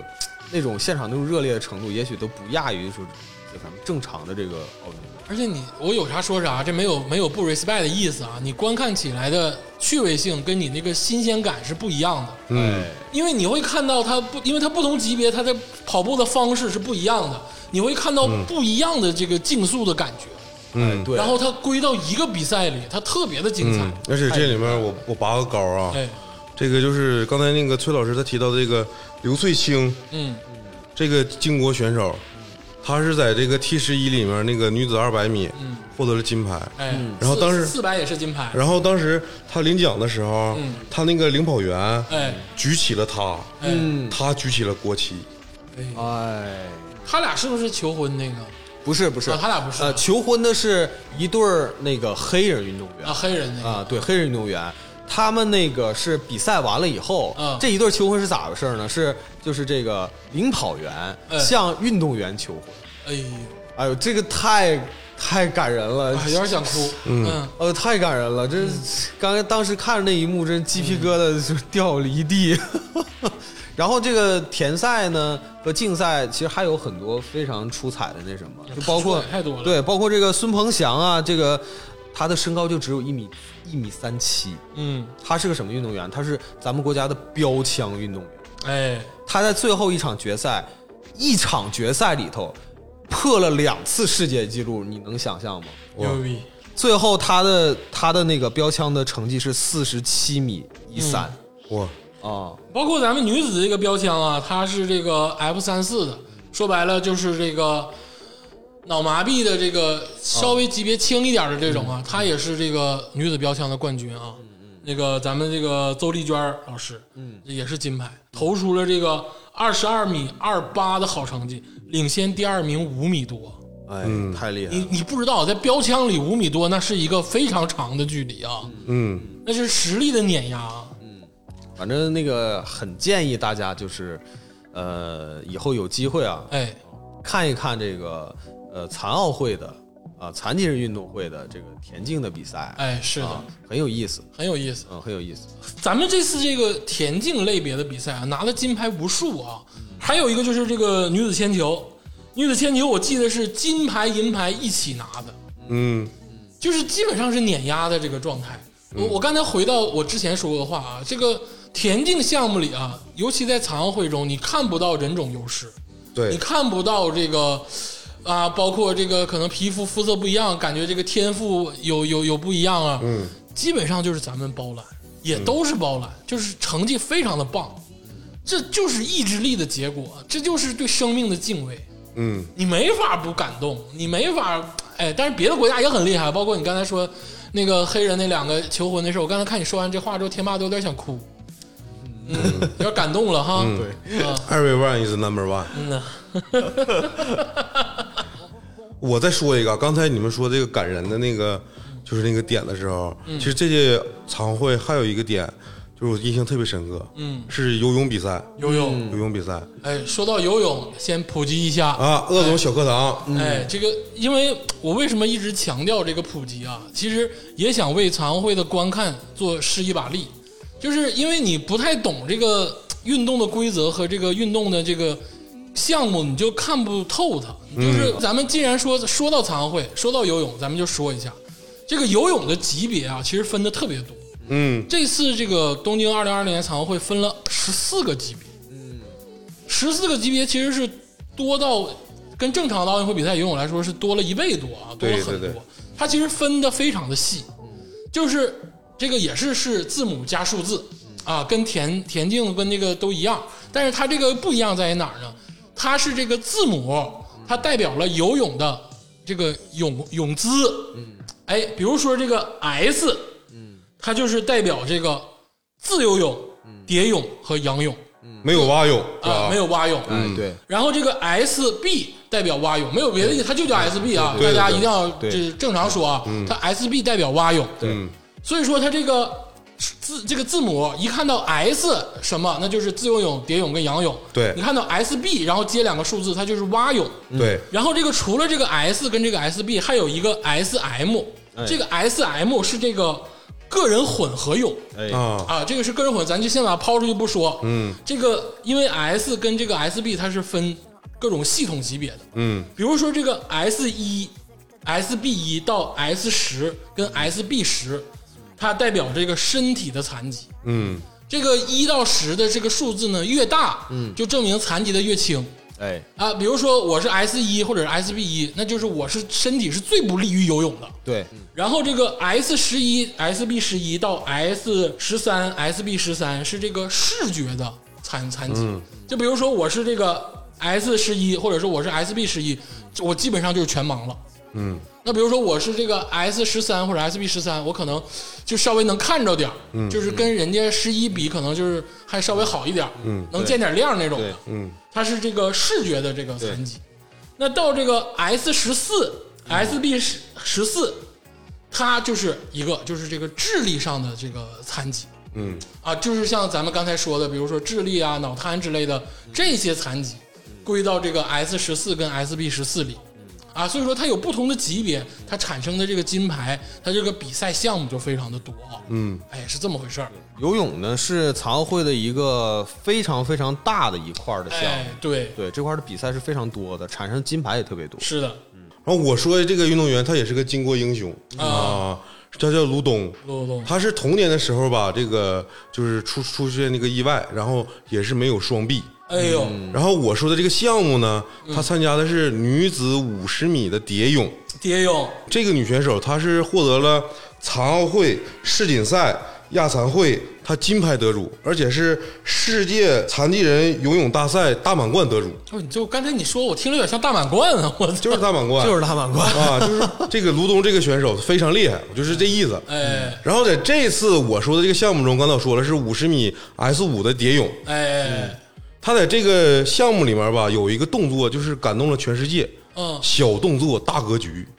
哎呦，就是他在这里面获得了金牌，而且打破世界纪录了。嗯，然后在这个领奖过程中，亚军和季军他们俩都是坐轮椅对的，，而且这个也亚军、季军也有中国队的啊，咱们是包揽了亚军跟这个冠军。啊哎亚军还有季军哎，他们俩是坐轮椅的。哎哎，然后这个卢东这个选手他是冠军，哎，他在这种情况下他单腿儿，屈膝，屈膝保持了一个视线的平衡。对，哦嗯对，然后在高度上和另外两个运动员是一样高的。哎对，啊，这个新闻评论说的这个词儿，我觉得非常好，哎，叫做他没有双臂，但是他有翅膀。确实是像天霸老师说的，啊，这个小举动大格局，说明人家很高尚，有啥说啥。那张照片我看了，哎就是震撼，你震撼就是你震震撼我就震撼，我我发现了打开了这个人性的光芒、确实是，光辉，照耀我。举动很温暖人啊，这个小举动，对，而且说明这个我们这个运动员的素质真的是太高了。嗯，这个，然后我说一下这个这个游泳比赛啊，我哎看的这个感受。哎，首先，这个有些运动员他在做这个，这我刚才说的蝶泳是五十米，嗯，但是有的比赛它是一百米，嗯游泳池总共是五十米长标准的，嗯而且所以有的运动员他在这个折返的时候，就翻圈儿这个过程中，嗯他做的是非常困难的，哎，对啊，你看这个过程中，如果你不游泳的话吧，你感觉你不会游泳，你感觉不到。嗯但是如果你看的过程中，你会感觉他们很励志，哎，而且像有些运动员他是没有没那个没有双臂的，嗯，他在这个触触点的时候，撞撞线线的时候，创线的时候是用头部触点，哎，他在比赛过程中要以全速创造那个最后都是冲刺嘛，对哎触点，哎，说白了就拿脑瓜磕墙，你都根本看不见你什么，就是你前面是什么，不知道什么时候能撞的。是的。哎，太太难了，这个咱们这次这个游泳队的这个表现也非常的亮眼啊，也基本上这个对金牌数量非常的可观，这东姐啊，这这奥运会太牛了，而且人四块个人金牌，人家本身也是大满贯，人太家本身也是大满贯啊，这有啥说啥啊，实力摆到这里了啊！而且我跟大家说，啊，这个东姐是没有手臂的啊，这个蝶泳啊，她基本上发力都是靠腰跟腿跟这个下半部分。她在没有手这个助力的情况下，她能游到大满贯的这种成绩，你都想象不到的牛逼，真的。我看他比比赛的时候，我就想象不到的快。因为你知道他的腰腹力量得强到什么程度，你就是你这个他的这块的爆发力，可能是比一般正常的游泳运动员都厉害。我觉得这这是真正的真正的，就像海豚的那种方、哎是的方式在游。是的，而且你能看到，就是我看游泳的是这个外行看热闹，内行看门道啊。嗯就是我在看这个咱们这个残奥会游泳的时候，你会发现各种没见过，但是你想想又很仿生、很科学的泳姿。嗯，就因为有的人，比如说是双腿，双腿就是萎缩了，嗯，然后他有腿，但腿非常短那种，就也是坐轮椅那种。你看他们游泳的那个姿势，就是以前部以手臂带动整个身体。那你像像东姐这种，就是以后面，就说白了，人是前屈一个后屈，但都能游出非常好的成绩。嗯，你看完之后，你就觉得我我让我看完我是浑身麻痒，我的麻痒不是说恶心的麻痒，是我是说太厉害了，就是你怎么做到的，你怎么想出来的？这个泳姿只有你们就是这些少独创，哎这些小撮人自己去研究出来的，对而且这个速度非常的可观。对，而且有时候感觉感觉他们在水里面就像一头飞鱼，嗯，对，刚才就鄂总是那种感对，觉。鄂总说那个仿生，哎是像一条飞鱼，对，非常厉害，牛逼。咱们这个也可以关注一下，而且我更建议游泳爱好者看一看，对你的启发是不一样的。哦，啊，对，反正对我的启发是不一样的。我我我发现了，可能我正常泳姿的时候，我到底需要什么地方，该怎么用力，该向人家学习的地方，我有了新的想法。嗯，他每一个人，因为他这个身体情况不一样，对他都会量身定做一套适合自己的游泳的这个方式、发力的方式。是的，呃，这个其实我觉得它是难点，太难了，你可能都没有地方跟人家学，没有经验，对没有选择之自前的己人自去己教自你己，琢磨，就是自己琢磨，自己在水里泡出来的，嗯，这太牛逼了！为他们鼓掌。鼓掌鼓掌。厉害厉害厉害厉害厉害，这个游泳这个大项交代一下之后呢，还是得看啊，兄弟们。嗯，你我是要打个广告吧，腾讯视频 啊，这次这个残奥会啊，弄得还挺好的，基本上都能搜着，嗯哎对看一看对看一重看。点的比赛、哎集锦什么也都有，对，包括这个央视央视频也可以看一看，就嗯这两个地嗯方是能看到的啊。对对对，这个接下来，哎这个就要说一个大象，大象，我觉得是这个用实力啊，把这个 国足一通臭骂的一个 一个大项目，对就是咱们这个残奥会的这个男足，啊男足五人制足球赛，哎，五人制足球赛。嗯嗯，这个崔老师是这个从最开始就开始关注这个事儿，啊哎，对对，我基本上每场比赛都看了，介绍介绍吧，因为这个残障残疾人士踢足球这个事儿怎么踢，大家其实完全不知道的啊。哎，对，这个呃五人制的这个盲人足球赛吧，哎就是跟肯定是大家也其实可能或多或少啊，嗯在这个电视上也会看着一点儿，哎，是，确实区别很大，那就不用说了，嗯，啊，规则上，包括规则上，还有那个什么人员上啊，嗯呃，包括比赛用球啊，哎都有很场地的大小，对场地大小都有很大的区别，包括比赛时间，嗯啊都因为他毕竟是盲人嘛，他哎不会让你就是运动那么久的，嗯啊，区别都非常非常大。啊，首先对你刚才说盲人，就说白了，参赛选手的这个残疾的类别对是盲、视障视犯障、对，视视障障残疾、视障，而且只能是 B 一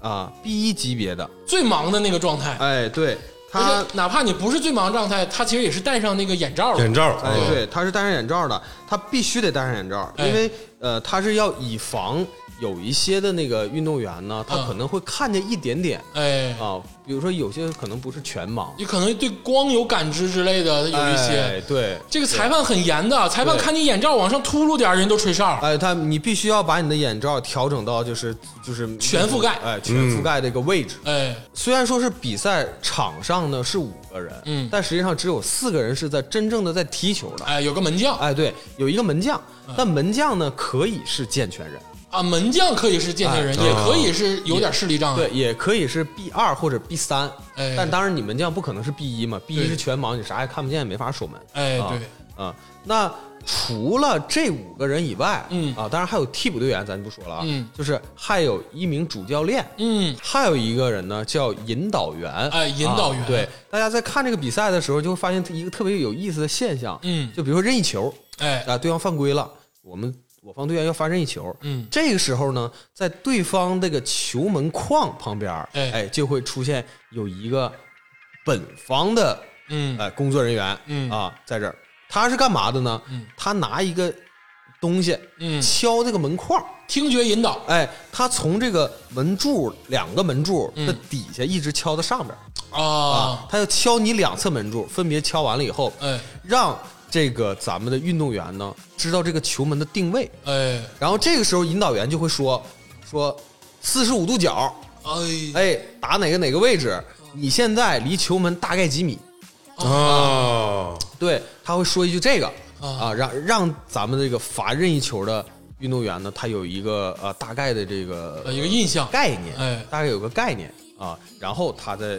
呃罚这个球，哎哎，这个是他这个人员的配置嗯啊，人员的配置。那这个其他这个方面呢，那就是那还有很多很多那个不同点，就比如说他的比赛用球哎啊，比赛用球呢，一个是小，啊，球相对小一点儿哎，而且这个球是没有那么大弹力的。啊，啊，这跟我们平时踢的足球是不一样的，哎它不会说让你这咣一脚就是射到天上去，嗯啊。另外呢，这上面有六个发生器，哎，有六个像铃铛那样的发生器在哎球里头，对对这个球在运转的时候，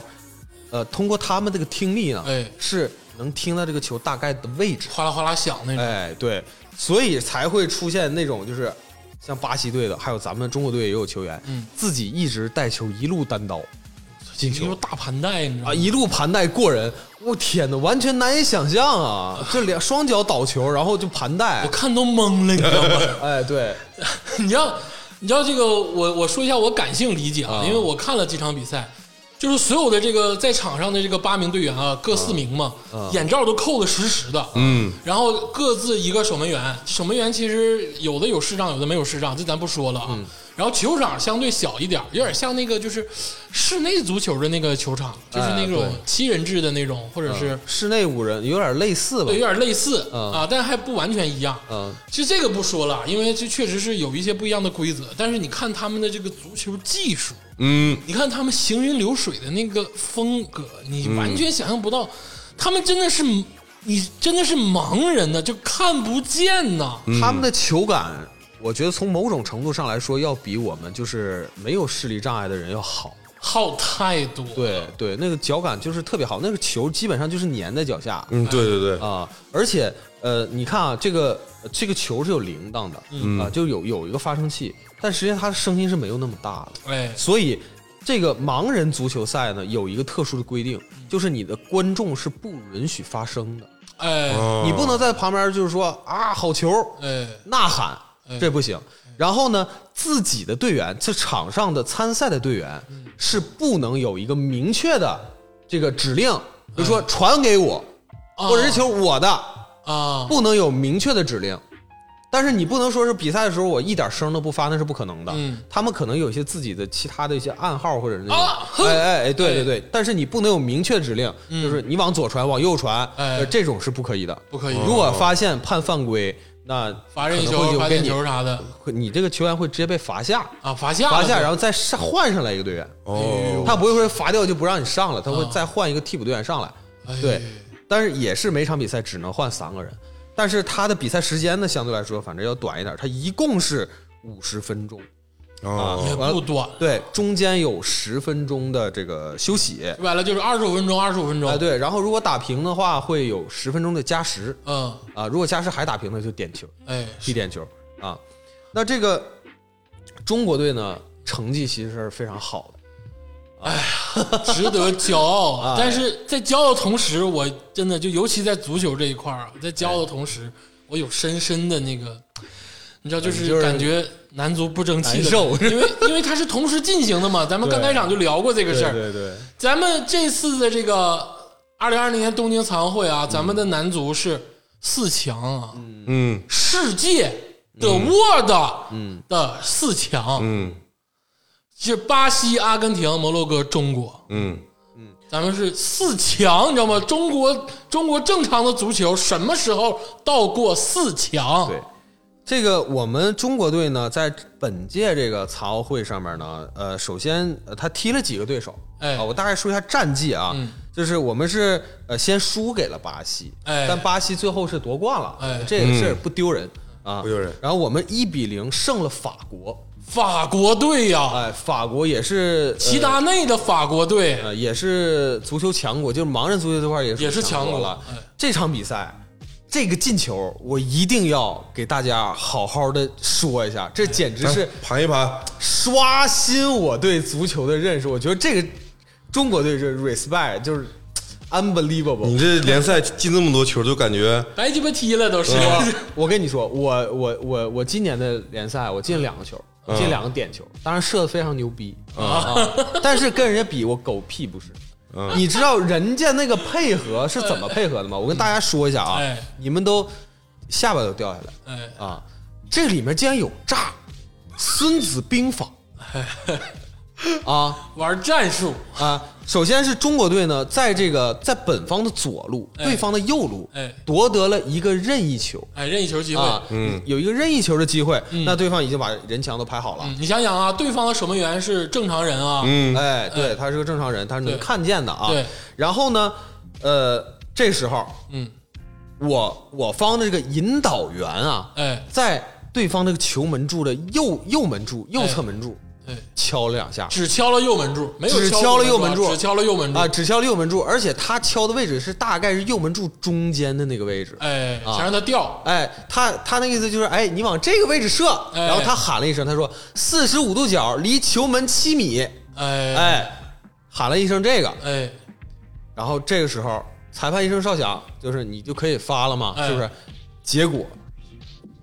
中国队的球员那个助助跑以后，嗯，咣一脚就往左边门左门柱 射，我一想这太鸡贼了。太牛逼了，太牛逼了！因为你大家想想那个场景 啊，哎这个不像你正常你看比赛，就是你射哪儿，对方球门球球员其实不知道，门将不知道，嗯，但是你是拿这个，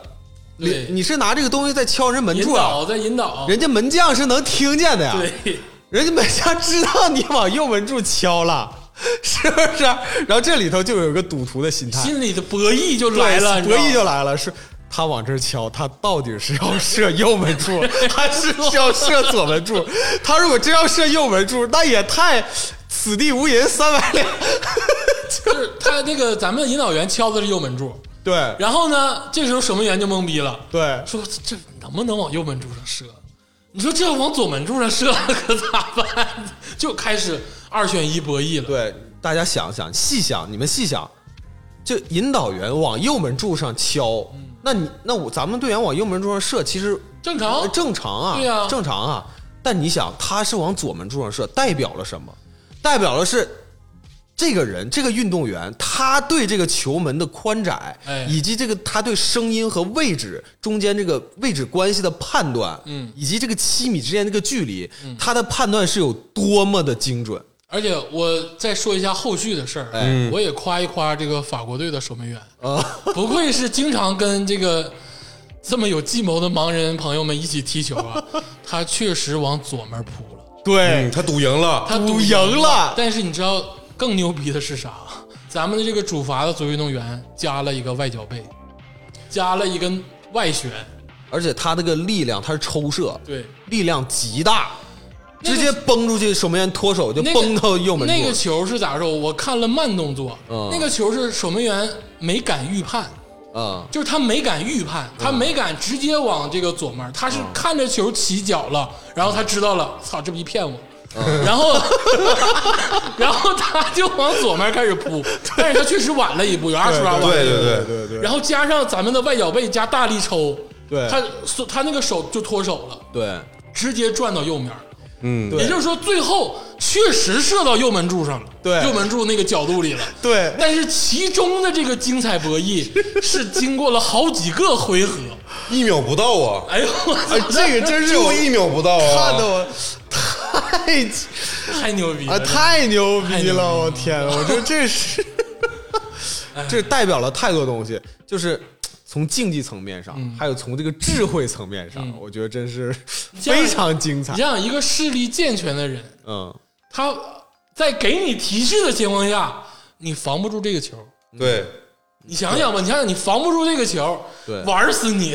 真的是，对，呃，然后呢，这个这中国队是打这个法国队这场比赛，哎是对一比零胜了。胜了，接下来我们赢的是东道主，赢的日本，二比零赢日本，太牛逼了，太这太牛逼牛了逼就是太，我跟你说，就是赢的是日本，我就就干你啊，就是日本现在也是亚洲第一啊！嗯这，但这这样残奥会，那我们啊，残奥会啥也啊不是，那那我不服你啊咱们四强闹是不呢是我说是正常的啊，哎对，然后紧接着这个 紧紧接着咱们中国国家男足就呃零比一输输了日本。 好吧，李铁老师还在那儿找借口，那意思啊，那个一比零没赢是因为外籍球员。我操，人外籍球员踢的多努力啊，有啥啊说啥。然后呢，我们是在这个决这个第三名的时候呢，哎输给了这个摩洛哥。输给摩洛哥，啊，对，输给摩洛哥，但这个成绩已经是非常好了，应该是追平了我们第二好的成绩。我们曾经得过夺夺得过亚军，嗯在以前的奥运会得过亚军，残奥会咱们男子国足夺过亚军哈。，对，哦我得呦 我吹一辈子，真的。我跟你说，我要是啊，当然我不是啊，我要是一个这个残奥会里的这个足球运动员啊，中国的啊，我现在就敢指着鼻子骂李铁。我真的我就敢指着鼻子骂李，啥也不是，你真啥也不是，你是啥呀？你这你看看我们这任意球发的，就是李铁这个教练员，我呃，不光是李铁，啊我这多说两句啊，就就是想听你多说两句。 我最近看这个中国足球的比赛啊，就这两年我总结经验，就是中国球员就除了啊，咱能说吴磊太牛逼了，是吧？啊，就是以前郑智都太牛逼了，现在中国足球队就是没有，就是没有明星，就是大家都是平啊、都是路人。当然，每个人都觉得自己是明星，但每个人都是路人，就是没有重点。嗯，没有重点啊，包括他换人就没有重点，谁都牛逼，没有你看李铁最牛逼的一句话是没有主力替补之分，嗯，我觉得这事儿在足球场上就是扯犊子，怎么可能没有主力和替补之分呢？嗯，啊，对，然后最终导致啥？他每次的阵容都不一样没有进攻核心，防守核心，啊，踢的他妈乱七八糟的，哎这事儿就不说他了啊啊！然后最后这场比赛啊，就是说最后决赛是这个巴西跟阿根廷哎决的决赛，然后巴西队一比零胜了阿根廷。那个一 那个虽然说巴西队不是咱们国家啊，但是那那个进球，鄂总也看了，太牛逼了！后场单刀一条龙，直接到门前挑射。我就看完那个巴西队那个球，我就马上想到周杰伦那个《龙拳》那个歌词，嗯就我一手打开了天，化身为龙。嗯，我这咵一个黄色的闪电一样，咵一种太牛逼了！我操，其实对太太，但是从这个结果上看啊，就是呃，刚才听众朋友们听我们说拿中国足球跟这个中国残奥会这个足球队哎比，有失偏颇。嗯，说这个可能比比赛规则不一样，嗯，然后运动员的身体素质也不一样，是吧？但是从整体反应来看，足球强国依然是足球强国。哎，你比如说决赛，我们看到了阿根廷队和巴西队的比赛对，我们也看着法国队比赛对，中国之前还赢过意大利吧？应该。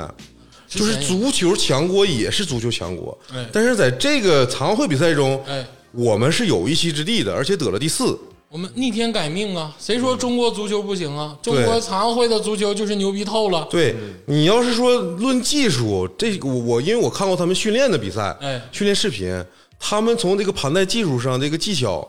我感觉是嗯嗯比这个国足强。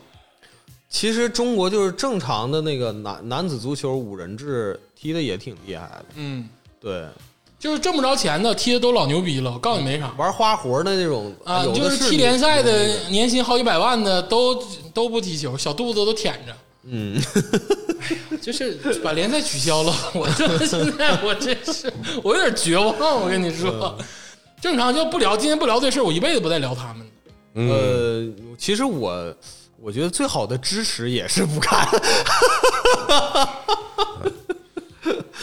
反正那个还是建议大家啊，也看一看这个盲人足球赛。哎，嗯啊，对这里头有些小规则呀、像还还有一些很小的，就比如说这个啊、这个引导员呐，还可以在对方半场的后三分之一，嗯啊，可以进行这个语言的引导啊，哎这个是可以的。然后防守的语言性的引导也是可以的，就是引导员是可以说话的。哎，嗯，还有呢，就比如说这个盲人足球赛啊，没有越位，嗯啊，这个也是跟我们那个正常的比赛是不一样的，而且它是没有边线的。哎，啊，没有边线，就是没有出界这这这这这说，就是边边线这个界是没有。你看看盲人足球赛，你再看看咱中国这个正常的这个男篮跟男足，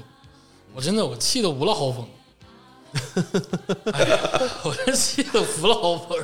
你就觉得他们就是比赛的时候特别丧，就那个丧气劲儿，你哎，你真是没法说，没法说，这事儿不说，说有点生气啊。尤其是你在对比之下啊，就感觉残奥会这些运动足球运动员，他们像巨人。尽管咱这个把这个坏心情丢掉啊，咱们这个残疾人奥运会这个男足啊是值得歌颂的啊，嗯，真的很牛逼。这是世界呀、世界足球啊！行，今天这个说了几个大项啊，但其实整个残奥会完全不止这几个大项，，对，哎，包括像这个射击类的呀，包括这个门球、滚球、皮划艇、自行车，自行车咱也拿了好多金牌啊，击剑我们哎也，拿击了，剑也是，击剑是首金，对，然后赛艇、举重，举重咱们也很厉害，嗯，就是太多激动人心的时刻了，嗯，咱们的一期节目也没法全说完，嗯，九十六个金牌讲不了。这太多了吧？铁人三项、跆拳道、网球，包括咱们有一个羽毛球，这个我得说一下啊，嗯，刘雨桐小妹妹，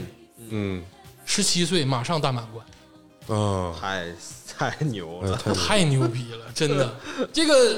咱们这个残奥会的羽毛球是。半场啊，就比如说你看这个正常的羽毛球场的一半儿就中线啊一半儿的这个场地，啊，啊，然后坐轮椅打。刘雨桐，大家可以重点关注一下啊，人家十三四就开始发威了，嗯啊，现在十七岁，马上大满贯啊，嗯，而且就我说这几个吧，表面了，但是我真的觉得他们可以包装一下，成为明星。刘雨桐的样貌真的是美呆了，就绝世美女。咱们资本市场，你看看是不是可以进入一下？大家是不是可以追逐一下？哪怕你不是为了这个运动，你是为了她的颜，我都希望大家更关注她，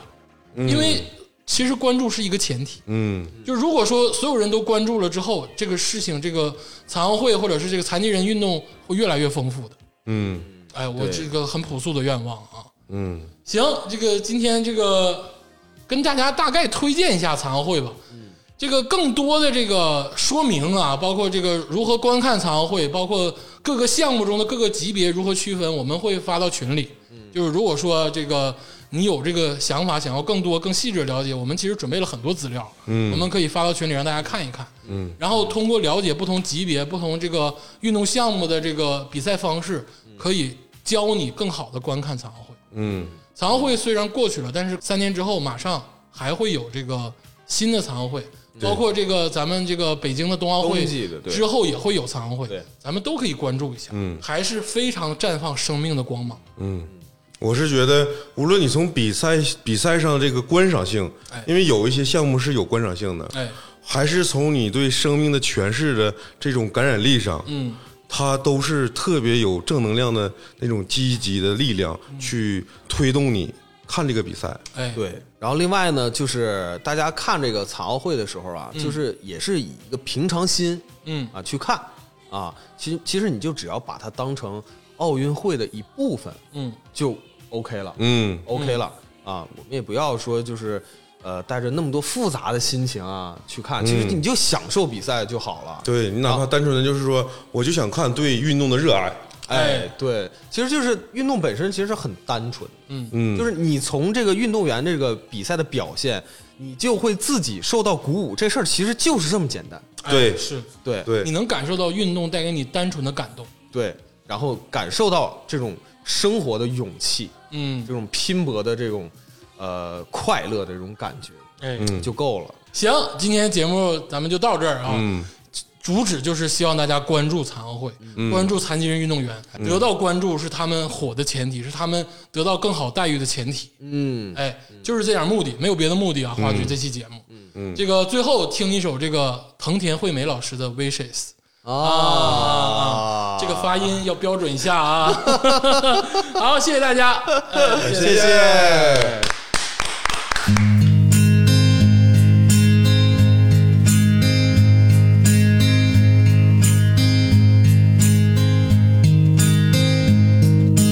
I looked in the sky and there I saw a star shining so bright above.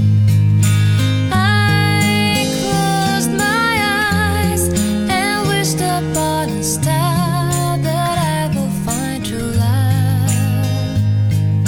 someone who needed me. Someone to share my life for love that will be true.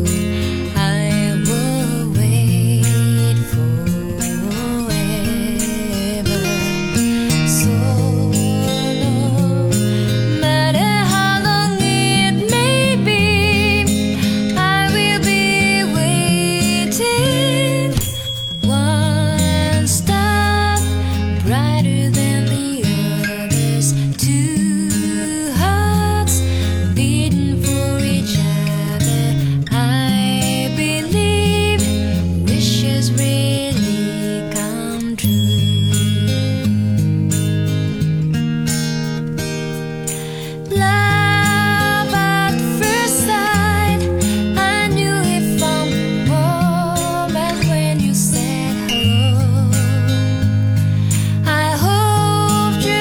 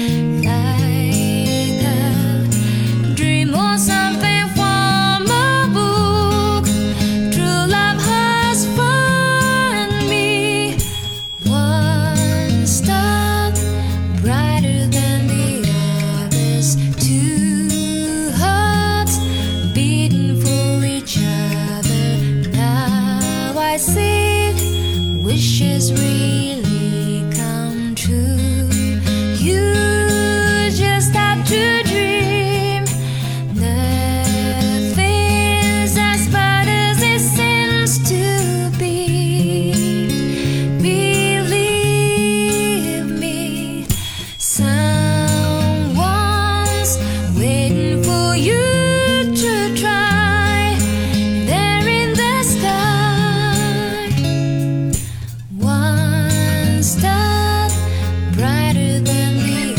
others. Two hearts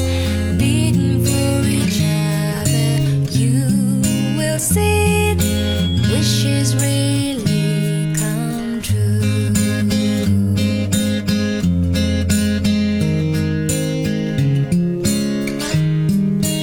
You